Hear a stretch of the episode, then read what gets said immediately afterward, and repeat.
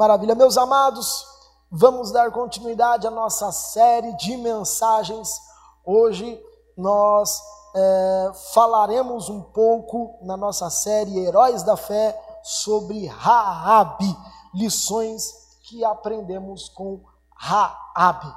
Então abra sua Bíblia no livro de Hebreus, o nosso texto base, Hebreus capítulo 11, versículo de número 31, e depois vamos para o livro de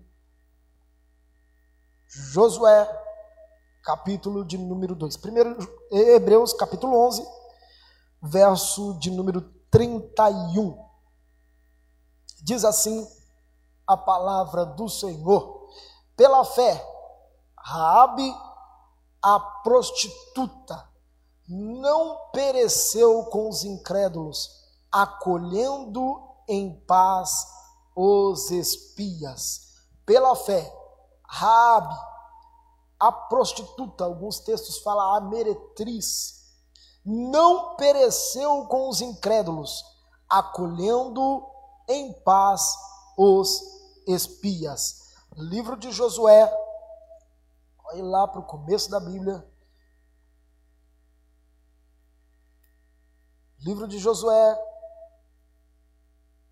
capítulo de número 6. Vamos no 6, depois a gente vai para o 2. Vamos para o número 6, capítulo de número 6, a partir do verso de número 20. 6, verso de número 20. Glória a Deus. Eu posso ouvir um glória a Deus aí? Aleluia! Oh, saudade de ouvir esse povo glorificando, gente. Gritou, pois, o povo, tocando os sacerdotes a buzina, e sucedeu que, ouvindo o povo o sonido da buzina, gritou o povo com grande grita, e o muro caiu abaixo. E o povo subiu à cidade, cada qual em frente de si, e tomaram a cidade, e tudo quanto na cidade haviam destruíram totalmente ao fio da espada, desde o homem até a mulher, desde o menino até o velho, até o boi, ao gado miúdo e ao jumento. Josué, porém, disse a dois homens que tinham espiado a terra: Entrai na casa da mulher prostituta e tirai-a de lá, a mulher com tudo quanto tiver, como lhes tem de jurar. Então entraram os jovens, os espias, e tiraram a Raabe, ao seu pai, à sua mãe, aos seus irmãos, e tudo quanto tinham. Tiraram também a todas as suas famílias e puseram-no fora do arraial de Israel. Porém a cidade e tudo quanto havia nela queimaram no fogo. Tão somente a prata e o ouro os vasos de metal e de ferro deram para o tesouro da casa do Senhor. Assim deu Josué vida à prostituta Raabe e à família do seu pai, e tudo quanto tinha, e habitou no meio de Israel até o dia de hoje, porquanto escondera os mensageiros de Josué, que assim ele tinha enviado a espiar a Jericó. Espírito de Deus, fale ao coração dos teus filhos, aonde estiverem nos ouvindo. Tenham, ó Deus, liberdade para comunicar a tua graça. Tenha liberdade, Senhor, para nos ensinar e comunicar aquilo que o Senhor tem para esse tempo. Nós abrimos os nossos ouvidos para ouvirmos a tua voz e o nosso coração, ó Deus, para recebermos a tua palavra. Ensina-nos nessa manhã, em nome de Jesus. Amém e amém. Glória a Deus. Raabe foi uma mulher que de maneira extraordinária se levantou para mudar a história da sua vida. Se levantou para mudar a história da sua família. Se levantou para entrar no rol dos heróis da fé.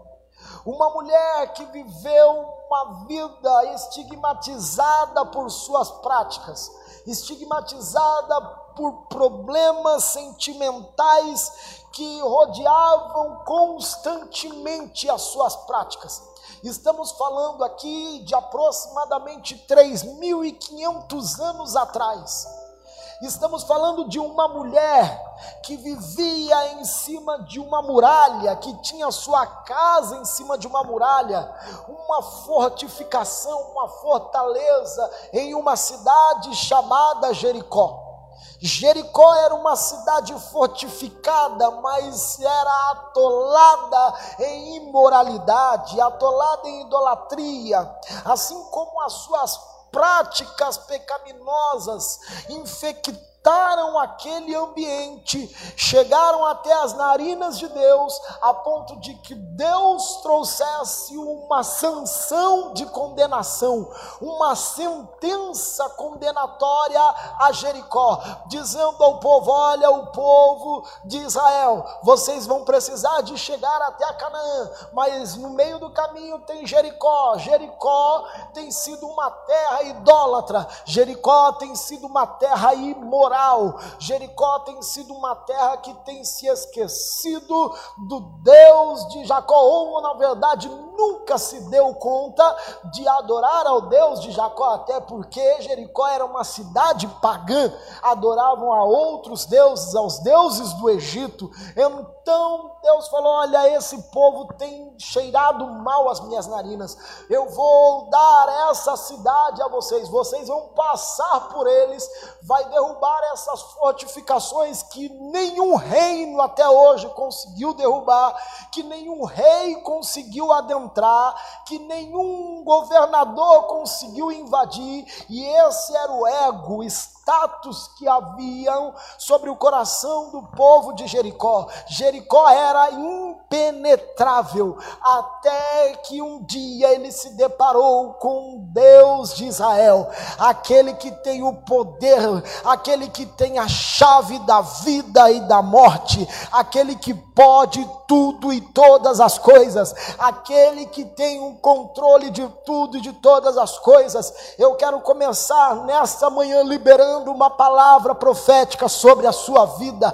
O Deus da qual nós servimos, ele não é homem para que minta, nem filho do homem para que se arrependa. Sobre as mãos dele está todo o poder, todo o governo, toda a autoridade. Se ele disser vai abrir, abre a porta. Se ele disser vai fechar, fecha a porta. Se ele disser vai morrer, morre. Se ele disser eu vou dar vida, eu dou. Porque nós servimos um Deus poderoso nessa terra. Nós servimos um Deus que tem o comando de tudo. Não é uma cidade fortificada que paralisa o povo de Deus. Não é uma circunstância ou uma crise que tenha se estipulado ou se tenha estabelecido diante do do Deus Todo-Poderoso que pode paralisá-lo, Ele tem poder para resolver. Ei, se você tem vivido causas que você tem dito na sua vida, Senhor, essa causa é impossível. Eu não sei se eu vou conseguir sair dessa, eu não sei se eu vou conseguir romper essas minhas limitações, essa muralha é intransponível, essa dificuldade está fora do meu alcance, eu não consigo ultrapassar essas limitações. O Senhor está liberando nessa nessa manhã uma palavra de vida para você, uma palavra de ânimo para você, dizendo: se levante, continue caminhando, não desista, creia, Ele é poderoso para colocar essas muralhas por terra. Aleluia! Josué, sabendo disso, que ele deveria rodear aquelas muralhas sete vezes, depois do último dia, mais sete vezes, uma vez por dia durante sete dias, e no último dia, mais sete vezes. Josué mandou dois espias a observar Jericó, e olha que Josué era bom desse negócio de espia. Foi ele que foi enviado por Moisés para espiar a terra de Canaã e saber se a terra era terra boa. Como uma estratégia militar, ele sondou a terra antes Existia assim em Jericó uma mulher por nome de Raabe. Raabe vivia, a Bíblia nos ensina e nos demonstra com sua história no livro de Josué, capítulo de número 2, que conta-nos um pouco mais sobre a história de Raabe. Existia uma mulher que vivia nessa cidade. Essa mulher era estigmatizada por sua conduta, por, pelos, pela sua prática, pelo seu coração, desde a sua nascença. Raabe significa arrogância. Olha só, Raabe significa arrogância. Segunda coisa que era difícil e ela já estava estigmatizada, Raabe era pagã. Ela adorava os outros deuses. Terceira coisa que ela tinha, Raabe era uma prostituta. Raabe tinha de tudo para não dar certo. Raabe tinha de tudo e de todas as coisas para viver rejeitada. E se você observar em quase todos os textos, se não todos os textos que citam sobre Raabe, sempre fala Raabe a prostituta, Raabe a meretriz, Raabe a mulher da vida, sempre estigmatizada por conta daquilo que ela vivia, aquele peso que ela vivia. Então eu comecei a questionar ao texto por que os espias escolheram a casa de uma meretriz. Porque os espias escolheram a casa de Rabi, uma mulher arrogante, uma mulher que adorava outros deuses, uma mulher que vivia longe, distante do padrão que Deus assim tinha planejado ou inspirado aos seus filhos. Primeira coisa que eu vejo por que que Raabe foi a escolhida. Primeiro, porque ela vivia em cima do muro. Em cima dos muros eram os lugares de fácil visualização.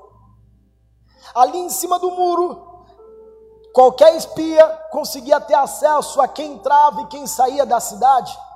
Como é que era o povo de dentro e como é que estava o povo fora. Segunda coisa, por que, que os espias escolheram Raabe, que vivia em cima daquele muro? Porque ali era o lugar onde todos os mercadores de todas as regiões vinham para noticiar o que estava acontecendo fora. Os mercadores vinham para fazer negócios dentro da cidade de Jericó. E eles vinham até a porta e aproveitavam para poder ter relacionamentos com aquela mulher, para viver ou dar a ela uma vida abusiva, uma vida da qual ela não tinha ainda uma identidade, da qual ela não tinha uma expectativa, e aqueles homens chegavam, e eu acredito assim, aqueles homens chegavam a Rabi e diziam: Rabi, você sabe o que está acontecendo lá fora? Você sabe que o povo de Israel saiu do Egito, eles saíram com prata, eles saíram com ouro, e o Deus deles abriu o mar no meio do caminho, abriu o mar vermelho, eles passaram de pés enxutos, você sabe o que aconteceu? Raabe e Raabe ficou assim desesperado, dizendo: O que, que aconteceu? Que Deus é esse que fez isso? E aí os mercadores viraram para Raabe e falaram: Raabe, esse é o Deus de Israel. Ele faz o povo dele sair de um tempo de escravidão, levá-los no meio do deserto para uma terra prometida que eles nunca tinham visto, e ainda no meio do caminho eles fazem atravessar por meio do Mar Vermelho. Rabi ficou ali apaixonada por aquilo que eles ouviam. Depois vinham outros mercadores e falavam: Ô oh, Rabi, você está sabendo o que está acontecendo no meio do deserto? Tem uma multidão que está caminhando no meio do deserto. Deus tem dado para eles terras, eles têm vivido no meio do deserto. Olha, no meio do deserto eles estão pedindo, estão com fome. Sabe o que, que acontece? O Deus Deus deles, chamado Deus de Israel, mandam cordonizes no meio do deserto. Eles pegam as cordonizes e comem. Sabe quando eles estão precisando de fazer um bolo, de fazer um pão no meio do deserto, eles não têm alimento. Deus manda para eles um negócio chamado maná, que é o que é isso? Maná. Maná é um pó. Eles faziam isso de um bolo, faziam isso, o pão, faziam isso, e eles se alimentavam. Ah, Rabi começou a encher o coração dela de esperança, expectativa e crença, porque todas as vezes que nós observamos os milagres de Deus, o nosso coração é transformado, mas quando vivemos com Deus, a nossa vida é mudada. Enquanto Raabe estava vendo os milagres que Deus fazia no meio do deserto com o povo de Israel, o coração dela estava sendo modelado, o coração dela estava sendo mudado, mas ela estava já planejando na mente: eu preciso de ter uma experiência radical que vai mudar a minha vida. E aí ela recebia notícia e os mercadores entravam e falavam: Olha, você está sabendo daquele povo que está lá no meio do deserto? Eles estão, passaram no meio do mar vermelho, eles comem codornizes, eles têm o maná, e sabe o que acontece mais, sabe? Na noite do deserto, quando está muito frio, um frio intenso, como chega no deserto, chega abaixo de 40 graus, muito frio, Sabe o que acontece? O Deus de Israel, o Deus deles, manda uma coluna de fogo para clarear o caminho deles e aquecê-los no meio do deserto.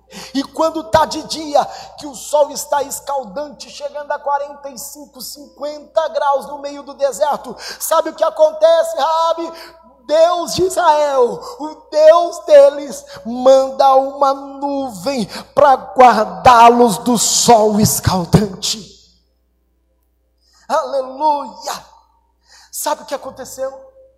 Quando aqueles dois espias foram adentrar a terra, eles foram até a casa de Raabe porque sabiam que na casa dela era uma casa aberta, todo mundo entrava, todo mundo saía, todo mundo ia e aproveitava daquela mulher, mas aqueles dois espias foram com uma outra intenção.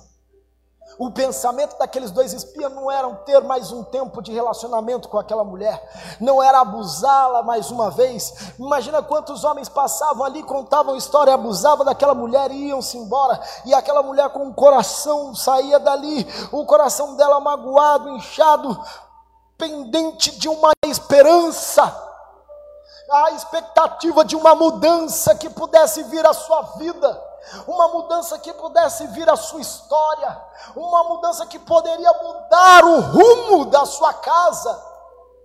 Ela estava numa expectativa até que entraram aqueles dois espias. E quando entraram aqueles dois espias, eles falaram: Olha, nós viemos para olhar a terra. E quando elas identificaram, quando Raabe identificou que os dois espias vieram do povo de Israel para poder rodear, ela já tinha as informações. Se você olhar comigo lá no capítulo 2, volta um pouquinho aí, algumas folhas, capítulo 2, no versículo 10, ela diz assim: Olha, temos ouvido que o Senhor secou as águas do Mar Vermelho diante de vós quando vocês saíram do Egito, o que fizestes os dois reis, os amorreus, Seom, Og, que estavam da além do Jordão, os quais destruíste? Ou seja, nós já temos notícias aqui, Rabi falando para os espias, nós já temos notícias aqui, o que é que Deus tem feito na vida de vocês. Ele abriu o mar vermelho. Vocês estão possuindo terras. Ele tem cuidado de vocês. Quem sou eu para não dar guarida para dois homens, sabendo que vocês viverão e eu quero viver também a transformação do céu sobre a minha casa, sobre a minha vida? Pode entrar. Eu vou dar guarnição para vocês. Pode entrar, espiar a terra, olhar quais vai ser quem sou eu para poder ir contra aqueles a quem Deus está é, levantando para ser uma transformação, para gerar um tempo novo? Vocês vão entrar aqui, vão destruir isso daqui, porque eu sei que o Deus de vocês é poderoso para fazer milagres e realizar algo poderoso. Então, Raabe se alia ao povo de Deus e diz a eles assim: Olha, eu vou guardá-los aqui e pode ficar tranquilo. Então os espias fizeram ali uma aliança com a Abe, dizendo: Olha, se você nos guardar, pode ficar tranquilo, que nós vamos derrubar tudo, toda a cidade será destruída, mas vocês serão guardados, você e toda a sua casa. Três lições que eu aprendo com Raabe. Primeira delas, Raabe creu na promessa e fez parte do livramento de Deus. Raabe creu na promessa e fez parte do livramento de Deus. Rabi não se preocupou com o que os deuses pagãos poderiam dizer no Egito.